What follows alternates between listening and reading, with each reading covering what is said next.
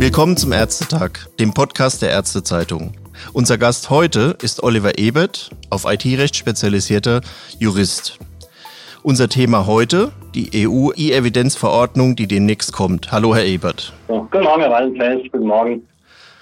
So, dann erklären Sie uns doch mal, was müssen denn Praxisinhaber befürchten, wenn die neue E-Evidenzverordnung der EU so kommen sollte, wie sie ist, wenn sie zum Beispiel Patientendaten in der Cloud speichern? Gut, vielleicht kurz zum Hintergrund für die Hörerinnen und Hörer, die nicht so ganz entsprechend abgesehen haben, was das bedeutet. Es kommt eine neue EU-Verordnung, die regelt die Herausgabe von Informationen durch Cloud-Betreiber und Telekommunikationsdienstleister. Mhm. Und zwar geht es darum, dass ausländische Behörden oder auch natürlich deutsche Behörden von entsprechenden Anbietern in einem anderen EU-Land entsprechende Inhaltsdaten oder auch Transaktionsdaten oder auch Verbindungsdaten anfordern können mhm. im Falle von Ermittlungsverfahren. Also sprich. Aber wir reden davon, also Ermittlungsbehörden in EU-Staaten. Also es geht nicht um Drittstaaten außerhalb der EU. Genau, also momentan, also die, die Regelung betrifft natürlich nur EU-weite Behörden. Aber da kann man gleich schon auch sehen, es wird sicherlich absehbar sein, dass auch außerhalb der EU das dann zum Vorbild in Anführungszeichen genommen wird, um auch dort solche Instrumente zu etablieren, sodass mittel- und langfristig natürlich das auch sich vielleicht auch auf andere Staaten mit ganz anderer, mhm. auch Rechtsverständnis vielleicht dann auch erstrecken wird. Okay, das heißt also, wenn ich jetzt Praxisbetreiber bin, habe, weil ich es bequem finde oder auch modern finde im, im Zuge der Digitalisierung, die Patientendaten in der Cloud auszulagern, dann gehe ich, wenn ich es richtig verstanden habe, das Risiko ein, plötzlich mich mit Ermittlungen konfrontiert zu sehen, von denen ich vielleicht gar nichts weiß, von Ermittlungsbehörden aus Drittstaaten der EU. Genau. Also der Hintergrund ist insoweit eine Regelung, die in fast allen Rechtsordnungen der EU-Mitglieder verankert ist. Und zwar die meisten strafrechtlichen Regelungen und Gesetze sehen vor, dass ähm, Ermittlungen oder Stra dass Straftaten verfolgt werden, die jeweilige Staatsbürger im Ausland begehen mhm. oder die gegen Staatsbürger im Ausland begangen werden. Und das hat jetzt hier natürlich eine Problematik, wenn also ein Arzt beispielsweise ein typischer Fall ist hier der legal nach deutschem Recht rechtmäßige Schwangerschaftsabbruch, mhm. der jedoch vielleicht in anderen EU-Ländern nicht zulässig wäre. Also das heißt konkret, wenn zum Beispiel jetzt ein Gynäkologe in Deutschland, der deutsche Staatsbürger ist, eine polnische Patientin hätte, die sich regelhaft in Deutschland aufhält, dann würde er eventuell sich ins Visier der Ermittlungsbehörden dann bringen. Genau, weil äh, die polnische Staatsbürgerin macht sich dann wahrscheinlich nach polnischem Strafrecht strafbar. Es kann ja durchaus sein, dass in Polen Ermittlungen eingeleitet werden, beispielsweise aufgrund von anonymen Anzeigen oder vielleicht gibt es auch familiäre Hintergründe, die sowas dann anstreben. Und dann kann die polnische Behörde die entsprechende Gesundheitsakte beim Cloud-Provider in Deutschland anfordern, weil entsprechender Verdacht auf eine schwere Straftat nach polnischem Recht vorliegt. Und das heißt also der... Und der deutsche Provider müsste dann hm. die entsprechenden Daten herausgeben. Das heißt, der Arzt, der vielleicht von dem Fall noch gar nichts wüsste, hätte auch keinerlei Aussicht auf Einlegen irgendwelcher Rechtsmittel. Also der Arzt wird davon in der Regel wohl erst später erfahren. Der Einzige, der zunächst erfährt, ist der Cloud-Betreiber, der die entsprechenden, die Cloud insoweit dann verwaltet. Der darf und muss auch sogar prüfen, ob das Ansinnen der ausländischen Behörde rechtmäßig ist.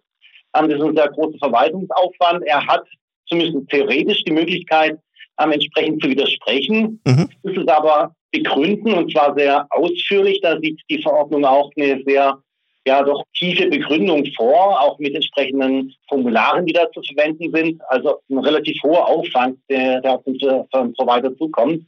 Und dann entscheidet die Behörde die, die entsprechende Anordnung für die Auskunft ähm, erlassen hat im Ausland, ob sie der Argumentation folgt oder ansonsten ähm, wird es dann von deutsches Gericht dann möglicherweise gehen. Mhm.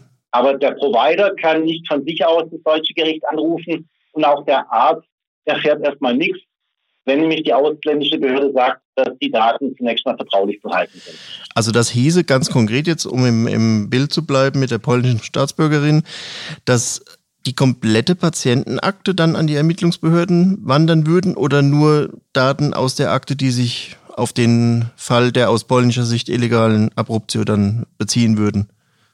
Also grundsätzlich natürlich nur auf den Fall der, der Patientin, aber die Frage ist natürlich, wie wird es sichergestellt, dass es dabei auch bleibt?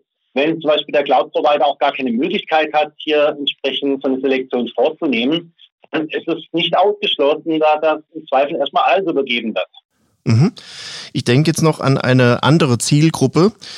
Wir haben ja sehr viele Millionen Diabetiker in Deutschland auch wohnen und die werden ja auch durch Hausärzte und Diabetologen betreut. Mal mehr, mal weniger gut, in der Regel gut. Ich könnte mir vorstellen, dass es da aber auch Risiken gibt als Hausarzt oder betreuender Diabetologe, wenn der Diabetiker zum Beispiel einen Unfall baut. Stimmt das? Genau. Also natürlich besteht das Risiko einen Arzt nicht nur darin, dass eine Schweigepflicht und so weit gebrochen wird und der Patient möglicherweise dann Nachteile hat, wenn Daten verwertet werden in Ermittlungsverfahren, die eigentlich von der Schweigepflicht geschützt sind. Vielleicht darf ich, bevor ich auf die Frage eingehe, noch kurz auf das Vorausgehende nochmal eingehen. Mhm. Auch der Arzt hat tatsächlich ein Problem, weil wenn nämlich die Patientin sich nach polnischem Recht strafbar macht, kann es durchaus sein, dass auch der Arzt nach polnischem Recht verfolgt wird. Okay. Weil äh, möglicherweise auch die Durchführung von dem Eingriff nach polnischem Strafrecht dann entsprechend sanktioniert. Und da der Eingriff natürlich der polnischen Staatsbürgerin erfolgte, ist es nicht ausgeschlossen, dass hier möglicherweise auch dem Arzt dann gemacht wurde. Mhm, okay. Und Gleiches gilt natürlich im Bereich andere Konstellationen. Also Sie erwähnten jetzt den Fall von Patienten, die mit Diabetes Auto fahren und dann vielleicht zum Unfall kommt. Die haben die Situation, dass möglicherweise durch eine Hypoglykämie ein Unfall verursacht wird. Vor allem, wenn dann Personenschaden äh, entsteht, kann es natürlich sein, dass hier ermittelt wird, wegen beispielsweise äh, fahrlässiger Körperverletzung oder mhm. vorsätzlicher Gefährdung vom Straßenverkehr und so weiter. Also wenn sich zum Beispiel derjenige dann jetzt im EU-Ausland auf den Straßen aufhält und, und dort dann den Unfall baut, dann wäre die Konstellation wieder gegeben, dass dann ausländische Ermittlungsbehörden dann ihre Arbeit aufnehmen könnten. Genau, also es wäre dann so, dass dann die entsprechenden ausländischen Behörden bei den entsprechenden beim deutschen Cloud-Provider oder auch natürlich bei dem anderen Cloud-Provider im EU-Ausland, wo die Daten gehostet sind, entsprechende Auskünfte einholen kann. Und dann kann zum einen von Patienten, aber auch von Arzt ungemacht wohnen, weil wenn sich beispielsweise aus den Glukosewerten in der Cloud ergibt, dass dem Patienten ein ärztliches Fahrverbot anzuraten gewesen wäre, Lege Artis, mhm. und der Arzt hat es nicht gemacht, dann stellt sich die Frage, ob der Unfall hätte vielleicht verhindert werden können und dem Arzt droht dann möglicherweise ebenfalls eine Haftung. Mhm. Das Gleiche gilt übrigens nicht nur für Unfälle, die im Ausland passieren. Wir haben sogar hier den umgekehrten Fall, wenn der Arzt eine Cloud nutzt, die vom Provider im Ausland gehostet wird, also beispielsweise mhm, ja. in Schweden oder, oder in Irland, dann können sogar deutsche Behörden auf die dortige Cloud zugreifen. Jetzt haben wir zwei eindrucksvolle Beispiele von Ihnen gehört, die auch in der Lebensrealität sich widerspiegeln von Ärzten. Jetzt komme ich mal zu dem technischen Aspekt oder aus der Perspektive des Arztes gesagt, des Praxischefs zur Prävention eines Zugriffs auf Patientendaten. Eingangs hatte ich erwähnt, dass die Digitalisierung ja im Moment en vogue ist, auch gewünscht ist, auch gesundheitspolitisch gewünscht ist und immer mehr Praxen voll durch digitalisiert werden. Gibt es eine Alternative zur Cloud oder können Ärzte, die die Cloud benutzen, auch innerhalb der Cloud Sicherheitsmaßnahmen ergreifen, damit vielleicht so ein Zugriff von Ermittlungsbehörden abgefedert werden kann, möchte ich es jetzt mal in Anführungsstrichen nennen? Mhm. Also ähm, hier wird man zunächst mal den Anwendungsfall, den konkreten anschauen müssen. Also es gibt ja unterschiedliche medizinische Szenarien, für die Cloud zur Verfügung stehen. Da wäre mein erster Ratschlag zunächst mal schauen, ob eine Cloud-Anwendung tatsächlich notwendig ist für den beabsichtigten Zweck oder ob es vielleicht einfach auch andere Alternativen gibt, die datensparsamer sind. Mhm. Der Arzt erspart sich ja auch dann in datenschutzrechtlicher Hinsicht viel Ärger und Aufwand, wenn soweit die Daten nicht irgendwo bei Dritten gelagert sind. Es gibt hier beispielsweise im Diabetesbereich oder auch im, im Bereich ähm, Hypertonie oder im kardiologischen Bereich gibt es auch Offline-Anwendungen, die auch selbst telemedizinische Einsatzgebiete ermöglichen, ähnlich oder gleich wie die Cloud, ohne dass es hier Einbußen der Funktionalität ähm, zu befürchten gibt. Mhm. Wir haben aber natürlich auch ähm, politisch natürlich gewollt, zunehmend die Digitalisierung, auch die Gesundheitsakte, ja. die wird mittelfristig natürlich kommen. Da werden Ärzte sich da wohl auch nicht entziehen können. Aber was man natürlich machen kann, Man kann zum einen schauen, dass man sich gründlich überlegt, solange es noch keine Verpflichtung gibt, vielleicht bis dahin nach Alternativen sich umzuschauen. Mhm. Oder, und da bin ich mir sicher, wird es auch entsprechende Angebote dann geben von den Software- oder Cloud-Anbietern, dass möglicherweise zumindest Teile der Gesundheitsakte lokal verschlüsselt werden können, sodass die Daten dann nur verschlüsselt dann dort auf der Cloud dann abgelegt sind. Okay, das heißt also im Moment besteht dieser Spielraum noch aus Ihrer Sicht?